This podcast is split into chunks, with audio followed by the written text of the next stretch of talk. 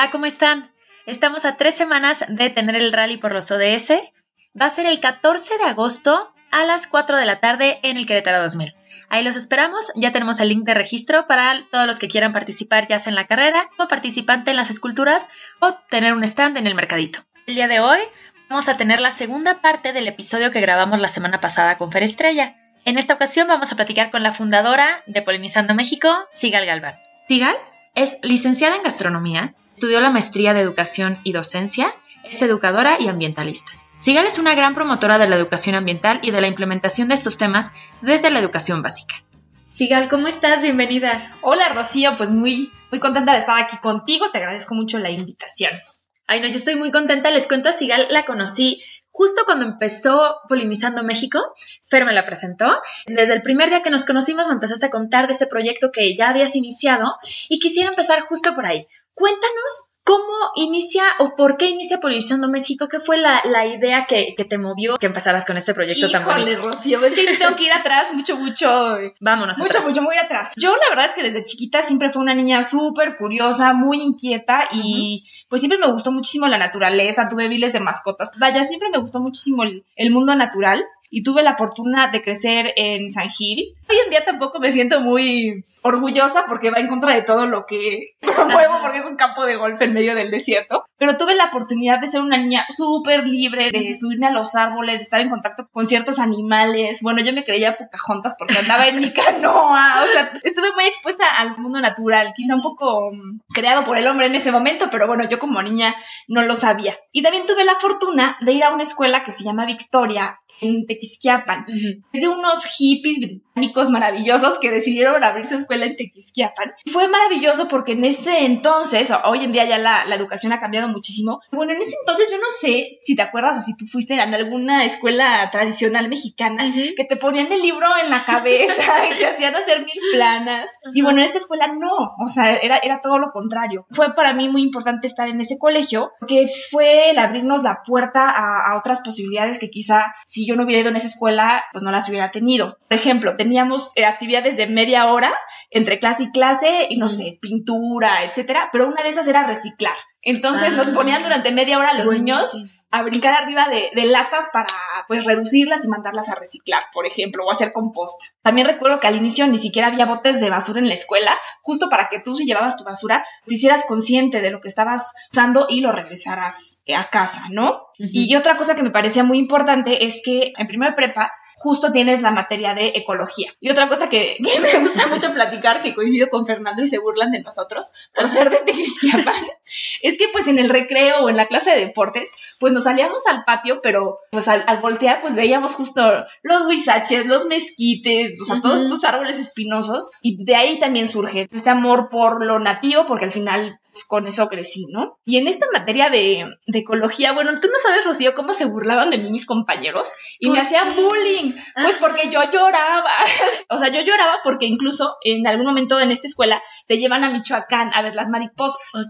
Entonces yo lloraba de verdad por las mariposas y porque estaban eh, destruyendo todo el bosque. Hoy en día lo analizo y entiendo perfecto que así como ya existen distintos tipos de, pues, de inteligencia, ¿no? Que siempre nos dicen lógico, matemático, visual, espacial, musical. Pues ya hace poco salió uno nuevo que es inteligencia ambiental, ¿no? Y entonces ahí ya me hace clic y yo digo, claro, igual yo no tenía tanta, no sé, lógico matemático, pero sin duda la parte ambiental siempre me hizo muchísimo, muchísimo clic, o sea, me, ahí sí me daba muchísima lógica y todo, y todo me fluía de manera muy, muy natural. Entonces, nada, fue a partir de tener esta, pues esta materia que, que yo hice este clic. De hecho, yo quería estudiar biología marina. Ah, Estaba entre biología marina y, y gastronomía. Y al momento de decidir, pues al final opté por, gastro. Después me di cuenta que me gusta mucho más comer que cocinar, ¿no? Ya que estaba graduada.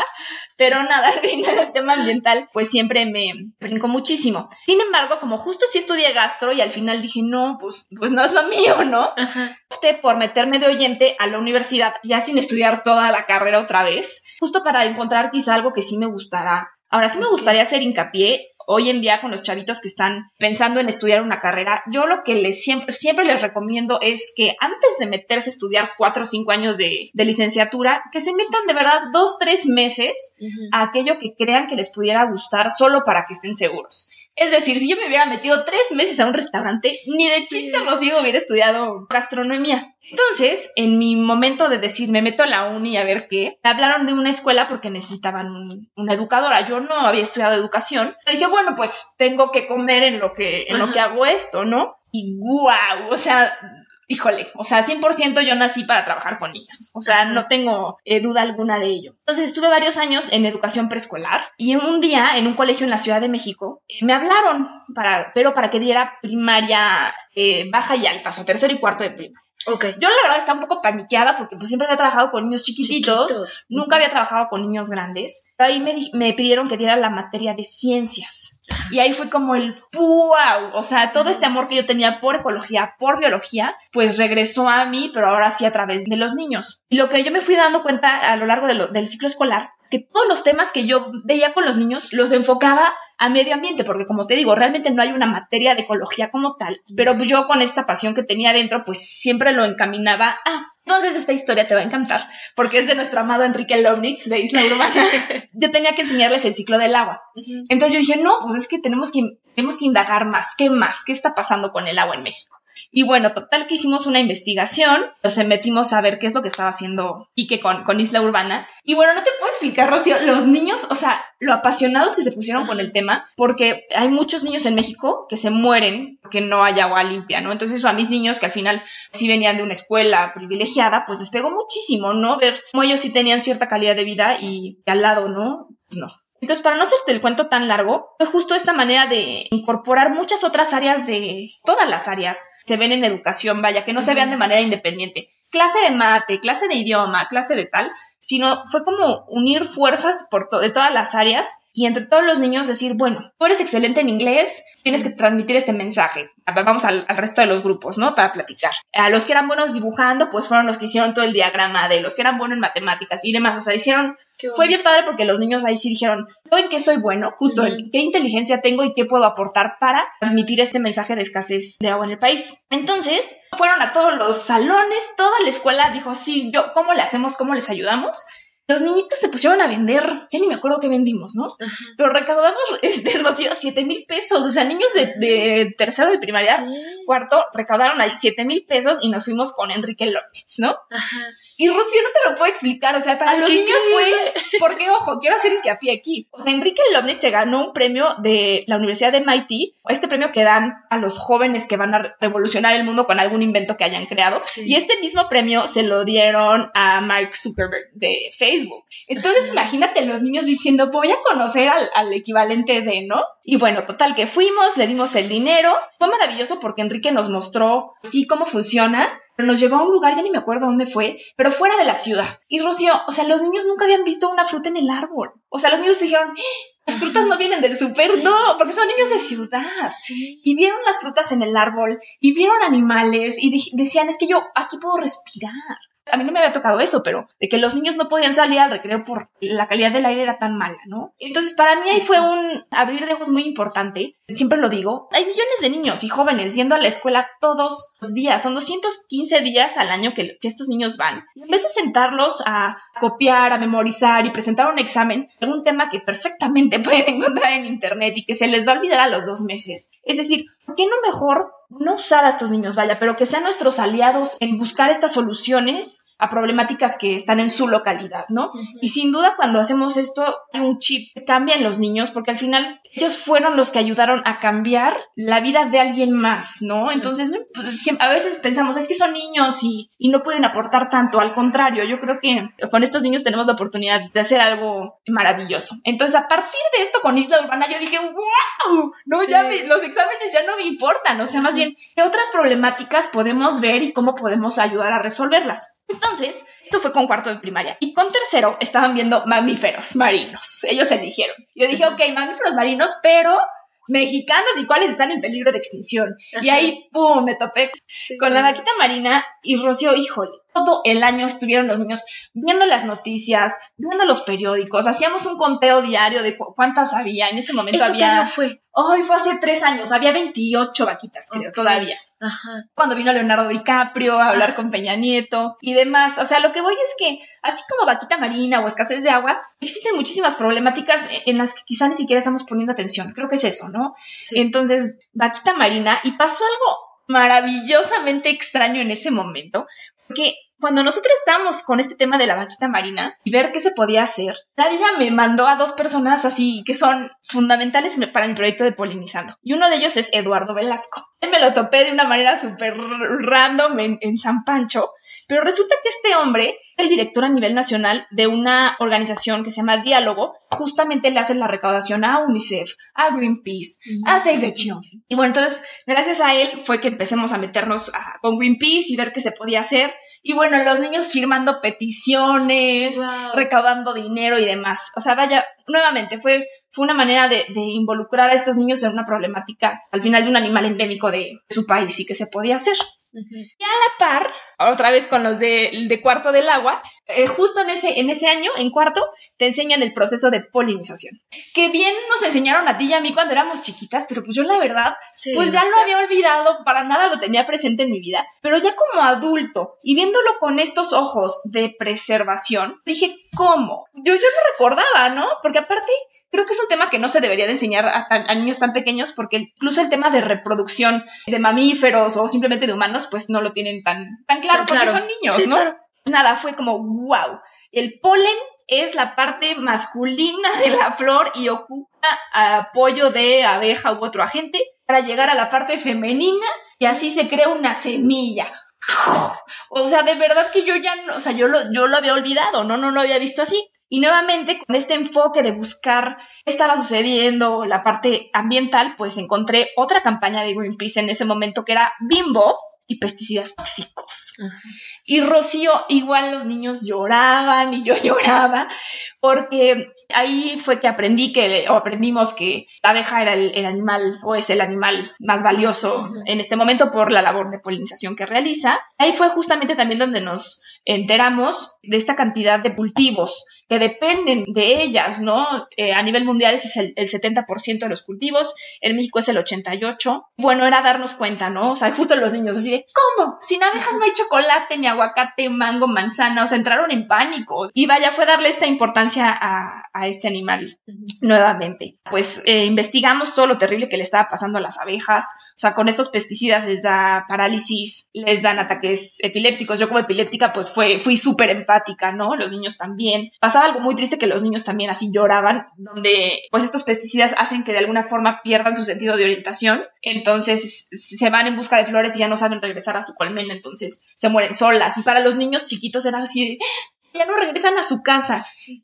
Es decir, yo creo que, digo, evidentemente hay muchísimos temas importantes, ¿no? A mí este me mueve particularmente, pero sí creo que es fundamental acercar esto a los niños porque tienen una empatía y una sensibilidad, quizá los, los adultos ya, ya hemos perdido, perder, ¿no? claro. Entonces, cuando a los niños les, les muestras esto, se les queda. De verdad que es algo que los marca tremendamente y a partir de ahí, todas sus acciones cambian. Su día a día y, las decisiones que toman cambian. Y creo que si esta materia hubiera entrado en colegio hace, bueno, desde el inicio de la educación, no estaremos teniendo los problemas ambientales que vivimos hoy en día, ¿no? Entonces, bueno, estoy a punto de conectarte el por qué polinizando Me está México. encantando. Fue reconectar. Y otra persona indispensable en este proceso es Adrián Reyes, que también la vida me lo mandó mágicamente. Es un chico maravilloso que espero grabe contigo para que lo escuchen. Y con Adrián yo tomé un curso que él estaba dando que se llama Fénix. Y lo más importante que yo me quedo con, con este curso fue como regresar a tu niño interior. Y ahí es donde yo dije,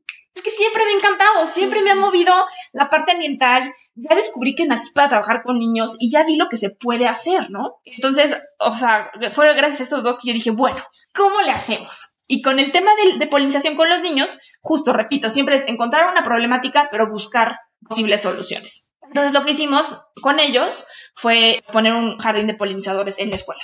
Y a mí se me hizo fácil. Yo dije, claro, pues compro muchísimas lavandas y pongo lavandas por todo Querétaro en todas las escuelas y tan, tan. Y hago una red de santuarios de polinizadores. Y me regresé a Querétaro. Pero me topé con la, con la, no, no dura realidad, más bien pues con una realidad que era cierta, los científicos aquí me dijeron, no, ¿de qué hablas? Las lavandas no son de México, son del norte de África, son del Mediterráneo, ¿no? Entonces aquí es donde yo siempre digo que a veces las mejores intenciones tienen los peores resultados, ¿no? Porque si yo me hubiera venido a, a querer hacer lo que yo tenía en mi mente, pues hubiera estado mal. Entonces, pues estuvo bien investigar, nos acercamos con muchas casas de estudio, con los científicos y como lo comentó Fer, toda esa información ya estaba en los libros, en la biblioteca, simplemente hicimos ser el puente a, a traer esto a, a la comunidad, ¿no? Entonces, ¿por qué polinizando México? O te comento, pues si bien había muchísimas causas, en ese momento la persona con la que yo estaba iniciando este proyecto se llama Angélica. A las dos nos encantaba o nos encanta comer. O sea, de verdad, así. Y ahí retomo mi, licenciatura en gastronomía. Híjole, ¿cómo nos gusta? O sea, de verdad, nos encanta comer. Y en este tema de decir, ¿cómo? Ya no va a haber aguacate, ni tacos, ni salsa. O sea, dijimos, que ojo, nuestro animal favorito es la tortuga. Entonces, el momento de decir, bueno, vamos a dejar nuestros trabajos y nos vamos a enfocar a abrir una ONG medioambiental, ¿estás segura que no quieres que sean tortugas? Fue un no. O sea, no, no, no. Tiene que ser polinización. ¿Por qué? Porque la polinización es el proceso mediante el cual las plantas se reproducen. Y si no existen estos polinizadores, van a dejar de existir el 70% de las plantas con flor alrededor del mundo, que obviamente ya sabemos, pero se nos olvida, pues que las plantas son la base de la cadena alimenticia. ¿Qué pasaría con los herbívoros, los carnívoros? Es decir, Claro. son completamente indispensables para que haya este equilibrio ecológico y pues, no mucha gente los tiene en mente. Si bien la, la abeja, pero justo, regresar a Querétaro fue un, un gran aprendizaje al descubrir que, como bien lo dijo Fer, pues la abeja europea pues no es siquiera es de aquí, ¿no? Es la que siempre eh, muestran. Aquí tenemos el abejorro mexicano, tenemos 2000 eh, abejas nativas, eh, en Querétaro tenemos una cantidad impresionante de murciélagos, de colibríes, de mariposas, vaya, Sí. y de muchísimas plantas nativas, ¿no? Entonces, por eso fue que, que optamos por polinización.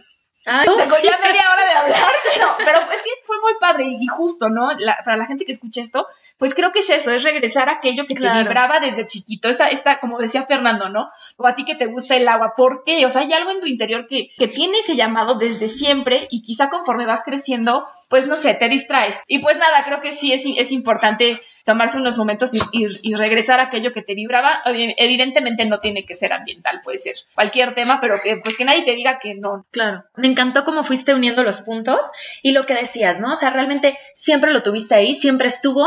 ¿Sabes qué me hiciste pensar ahorita que lo estabas contando? Como ese pequeño baúl que tienes de chiquito o esa cajita de donde vas guardando cuando coleccionabas, no sé, una piedra que te encontraste o tal cosa y después ya de más grande lo abres y te das cuenta que siempre esas fueron las cosas que te gustaron, ¿no? Entonces fuiste tú sacando todos estos tesoros a lo largo de tu infancia y después ya lo, lo uniste todo y lo potencializaste con polinizando. Entonces ya tenías todo este bagaje ambiental que te encantaba, toda esta parte de la infancia, todo lo que habías estudiado también que gastronomía pues ayudó a este claro. amor también pues Sí, a la comida, ¿no? y entonces llegas a Querétaro, ya tienes la idea de polinizando súper, súper, súper fuerte, súper arraigada con todos tus maestros previos que te fueron impulsando a, a redescubrir a tu niño interior y a hacer algo con esto, ¿no? Cuéntanos, llegas a Querétaro y qué pasa. Híjole, pues a mí la verdad se me hizo muy fácil. Como acabas de decir, según yo ya lo tenía o lo teníamos Angélica y yo súper planeado. Y la realidad es que pues como todas las cosas que valen la pena, pues también cuestan mucho trabajo, ¿no? Pues llegamos con la idea de, de hacer mil cosas, pero justamente el panorama era increíblemente amplio. Amplio. La idea era hacer una institución de asistencia privada, una IAP, justo por este hermoso maestro Lalo. También me abrió la posibilidad a tener una, una IAP y a la recaudación de fondos y demás. De verdad que se me hizo, se me hizo viable, ¿no? Claro. Es una realidad que en países como Canadá y Estados Unidos, por ejemplo, 8 de 10 personas donan. O sea, es algo normal. Pero en México es de 0 a 1. Entonces, pues es complicado, ¿no? Pero también teníamos mucha fe en que la gente estaba despertando y yo lo veía con, con estos chavitos que sí donan para Greenpeace o Ujú. UNICEF y demás.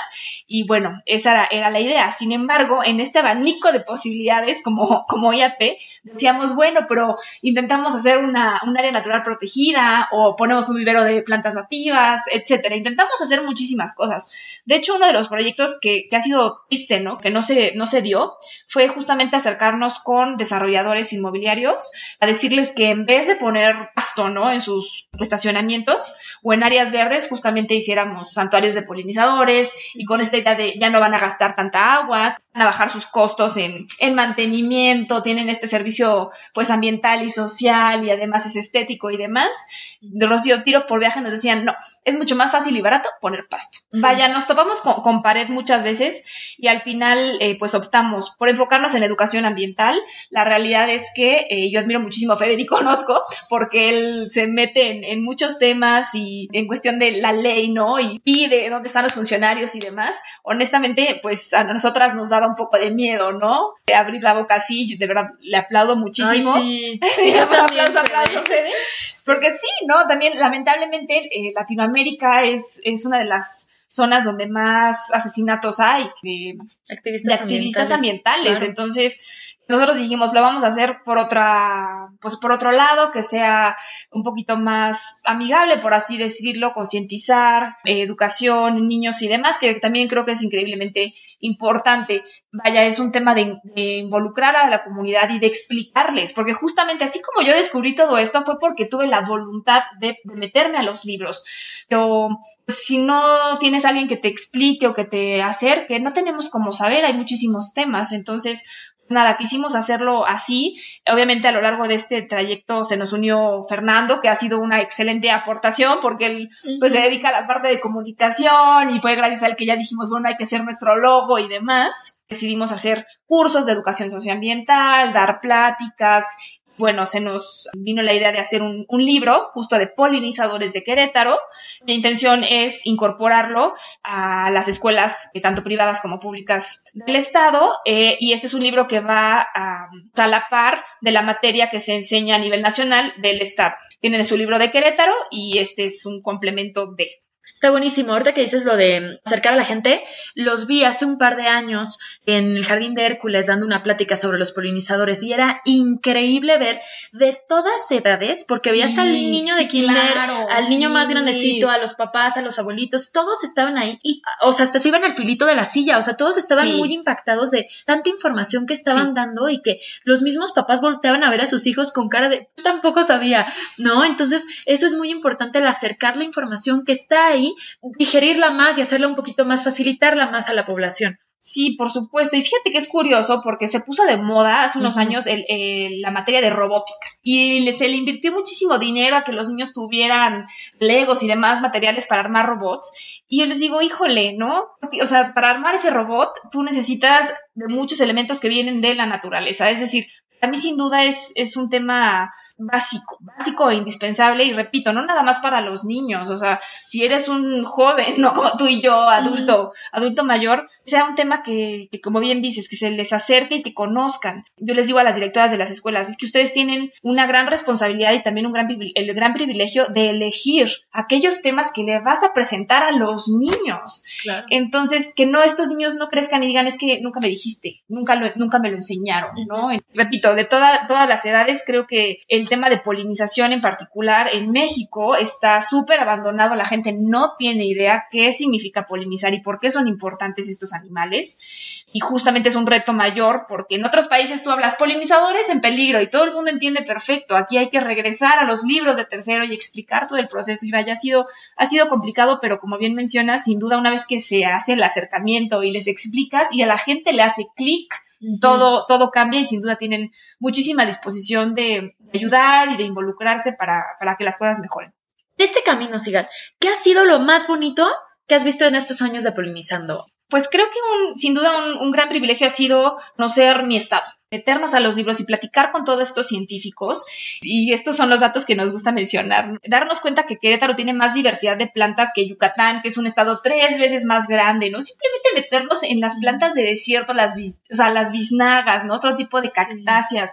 ¡Wow! ¡Qué locura de plantas! ¡Qué hermosas son, ¿no? Como muchos extranjeros las admiran muchísimo y en México pues no. O este dato que Querétaro tiene más diversidad de mariposas que todo Canadá, que existen Eso está muy impactante. Es, hermoso, o sea, más diversidad de mariposas que Canadá. Qué locura, es decir, reenamorarme de mi estado, porque al final yo viví en París, estaba viviendo en la Ciudad de México, pero opté por regresar pues al estado donde justamente yo había conocido todo esto y hacer algo, algo al respecto. Y otra cosa que me, que me ha encantado, que de verdad me, me conmociona mucho, es justo ver la disposición de la gente por hacer algo, ¿no? Una vez que se enteran, sin duda, como bien dices, niños, jóvenes, adultos y viejitos están preocupados y quieren hacer algo al respecto y, y lo están haciendo y eso sin duda ha sido súper conmovedor.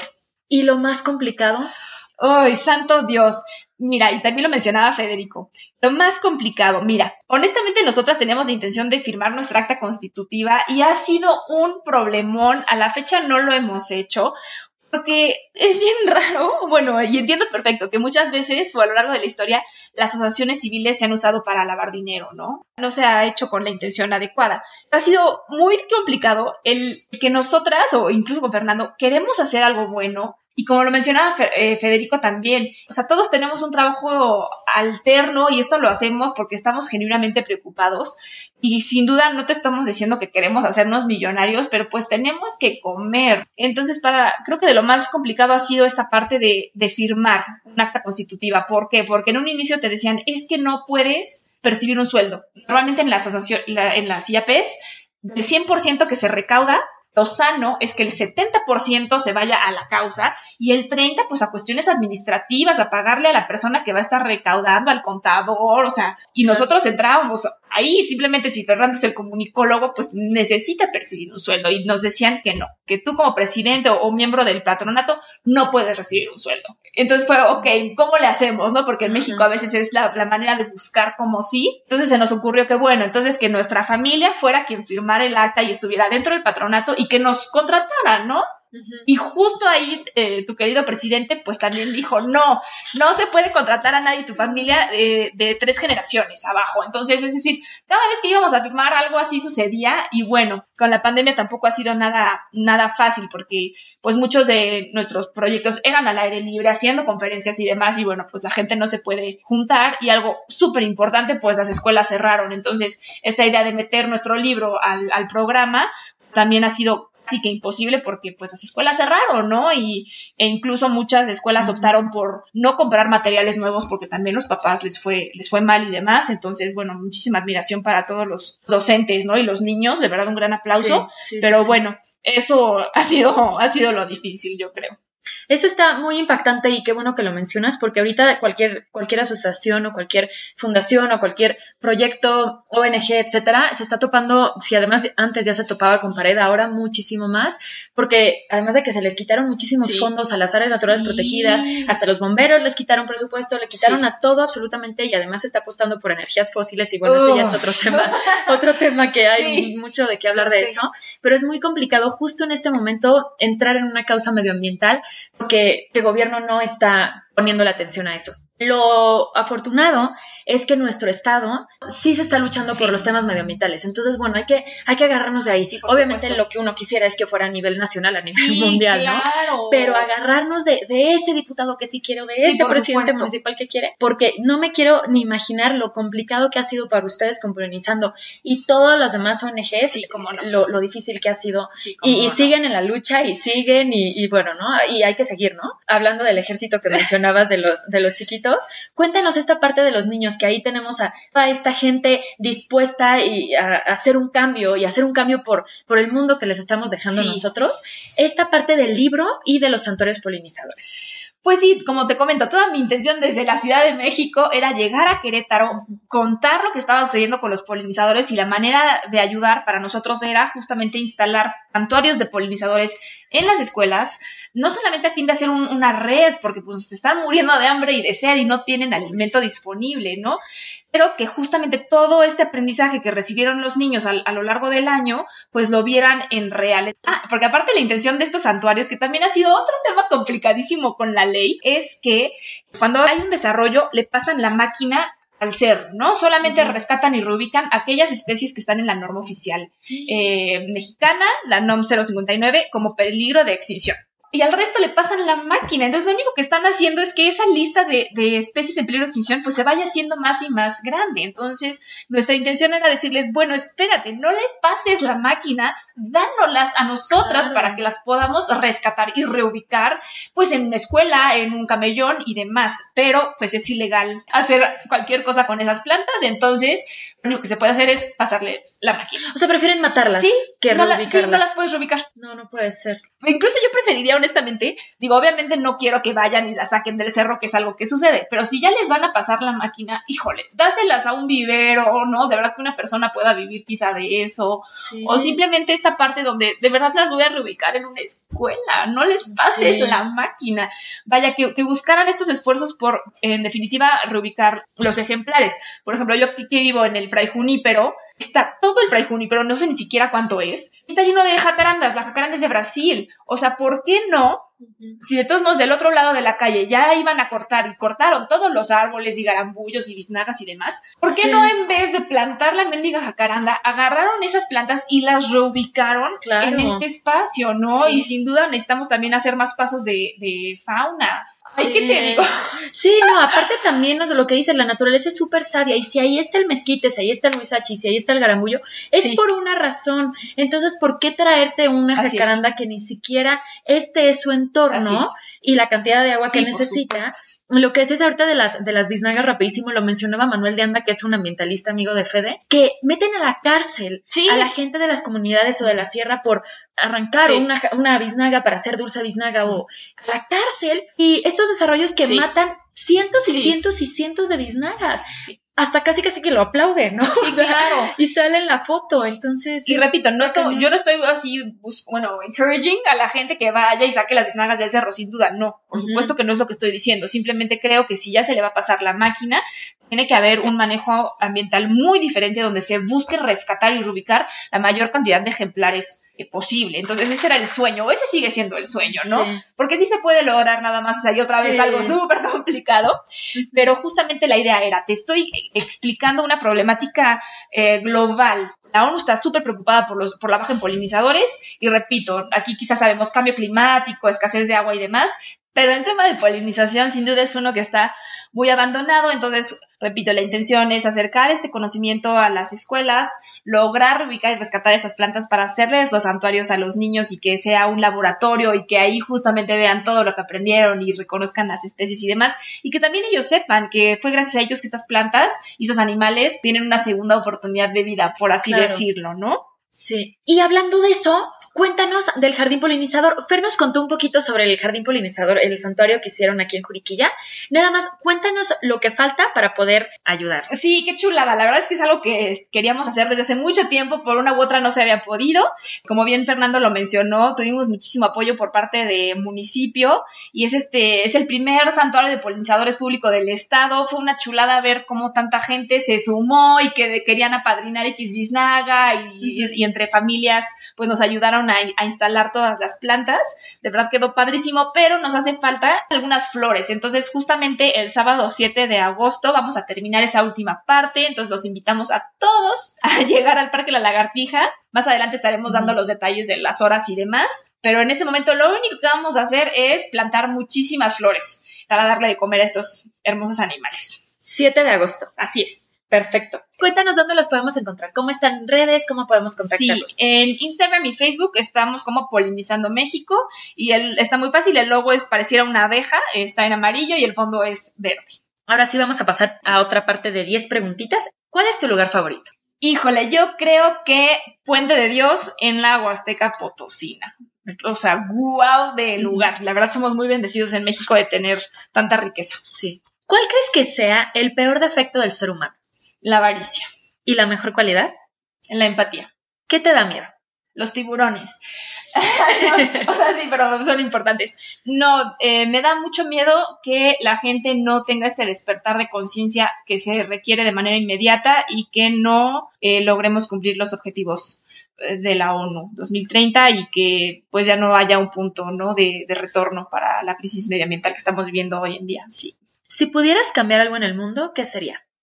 Justo esto, este despertar, que, que todos nos uniéramos, cada individuo, organización, gobierno y demás, sin duda es algo de carácter urgente.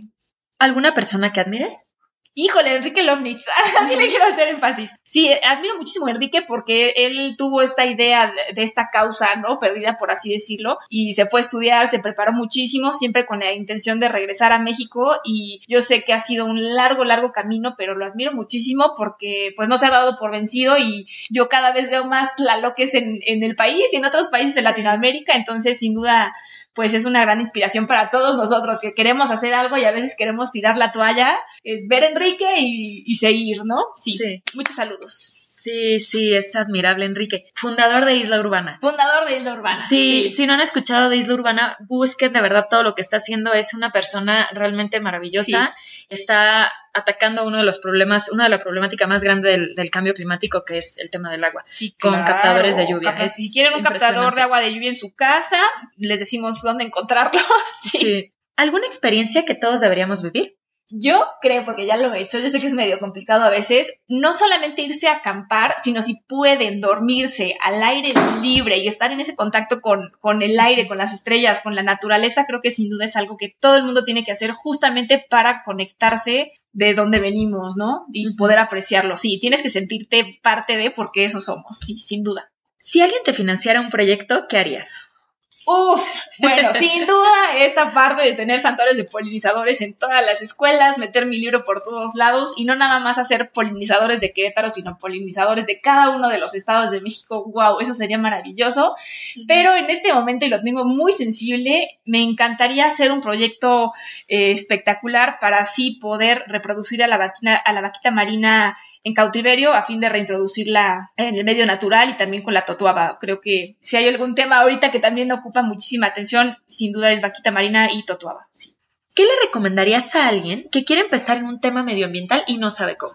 Yo les recomendaría que primero vean qué es, qué es lo que les mueve, así como a mi polinización y a ti agua, sin duda, qué es lo que más les mueve para que lo hagan con toda la pasión del mundo. Y una de dos, que ya hay muchísima gente haciendo algo, entonces sin duda acérquense a estas personas que ya tienen algún proyecto y vean de qué manera pueden aportar. O si quieres hacer algo de manera independiente, pues también habla con estas personas que ya lo hicieron, ¿no? Y que te digan qué les funcionó y qué no, pero pues que se avienten, ¿no? Sin duda es algo importantísimo y creo que ya es momento que todas las personas, no importa el rubro o la edad, se, se metan en algún tema ambiental y hagan algo al respecto porque al final es la casa de todos. Claro. ¿Alguna película, documental, serie o libro que nos recomiendes? Dos que para mí, repito, fueron importantísimas para yo tomar esta decisión. La película de Interestelar para mí fue un ¡pum! en el camino. Me brincó muchísimo cuando mencionan que la tierra ya no era tierra, sino que ya era puro polvo, porque había perdido todos sus nutrientes y por ende ya no se podía cultivar. Eso me impactó muchísimo y justamente el que tuvieran que buscar otro planeta porque la Tierra ya no era apta para, para vivir, cosa que se está viviendo en este momento. Yo no, o sea, no estoy en contra de la, de la investigación y de que se, y que se vea el espacio adelante, ¿no? Pero qué tristeza que se esté planeando en mudarse a, a Marte, que a nosotras no nos van a llevar, by the way, porque nuestro planeta ya no es apto porque lo hemos maltratado tanto. Y también otro documental que encuentran en Netflix que se llama Cowspiracy, que habla sobre toda la industria de la carne, cómo contamina y demás. Híjole, qué documental. De hecho, Leonardo DiCaprio fue parte, eh, véanlo. Consejo que alguna vez te dieron y cambió tu forma de ver la vida. No sé si fue un consejo, más bien es una frase que siempre me dice mi abuelo y es siempre se puede mejorar. Y a mí me encanta esa frase y la tomo todos los días. Eh, a veces me dicen que soy súper intensa o no sé, pero más que intensidad yo creo que es esto, es no importa lo que estés haciendo, siempre intenta hacerlo mejor, siempre da lo mejor de ti y de esta forma se pueden hacer grandes cosas en nuestro entorno, sin duda. Siempre se puede mejorar. Ay, qué bonito. Ahora yo te quiero decir una frase. Es una pequeña historia. Estaba buscando algo que tuviera que ver con los polinizadores y había frases muy lindas, ¿no? Sé como la abeja y esto. O sea, había frases muy bonitas, pero no había encontrado una que realmente me moviera mucho como para decirte. Y encontré esta historia que me encantó. Que dice, en la NASA tienen colgado un cartel de unas abejas que dice, aerodinámicamente el cuerpo de una abeja no está hecho para volar. Lo bueno es que eso la abeja no lo sabe. La ley de la física dice que una abeja no puede volar porque sus alas son muy pequeñas para sostener su cuerpo, pero ella no conoce nada de física ni nada de lógica y vuela de todas formas. Después de que la, la vi, empecé a ver las abejas y, están gorditas, Sí, bueno, o sea, están grandes y las alas son tan pequeñas para estar cargando ese cuerpo tan, como tan pachoncito, ¿no? Entonces, me encantó como esta forma de, de verlo, ¿no? O sea, como, no importa, tú Sí. vuela, aunque estén Sí. tus alas pequeñitas Sí, y aunque uno podría verlas frágiles, y no, ellas vuelan de todas formas, ¿no? Entonces, te la quería Ah, decir para gracias, que siempre gracias. sigas volando Ay, y siempre sigas gracias. haciendo todo esto. Muy Y- bonita. Me encanta, ya lo sabes, me encanta todo lo que están haciendo tú y Fer y hacen un complemento súper bonito y toda la parte de, de involucrar a los niños, de involucrar a la gente, de involucrar a la gente en los polinizadores, en los santuarios polinizadores. Es un proyecto increíble, yo soy una de sus más Ay, grandes admiradoras. La verdad es que siempre has estado ahí presente. Muchísimas gracias. Me encantó hacer esto el día de hoy contigo. Me encanta también que estés haciendo esto. Te admiro muchísimo Ay, porque genial, así gracias, yo yo con educación, eh, como te digo, creo que es bien importante que todas las personas desde su trinchera se avienten a hacer algo. Y yo ya había pensado en hacer un podcast eh, de temas ambientales y estoy súper contenta que tú te hayas animado y por favor, yo voy a escuchar absolutamente todos tus podcasts y te voy a recomendar con más personas que crea que son valiosas para esto. De verdad te lo agradezco muchísimo. Es Ay, importante que de todo lo que estamos viendo hoy en día en redes sociales o lo que escuchamos, pues sin duda este es un tema importantísimo, no hay tantos y me da muchísimo, muchísimo orgullo que lo estés haciendo tú. Ay, gracias, Sigal. Te agradezco un montón. 7 de agosto, los que vivan en Sí. Querétaro o cerca y nos quieran acompañar, vamos a estar ahí en La Lagartija, en el Parque La Lagartija. Y sigan, por favor, todo lo que están haciendo Fer y Sigal con Polinizando. Los espero el próximo miércoles para un nuevo episodio.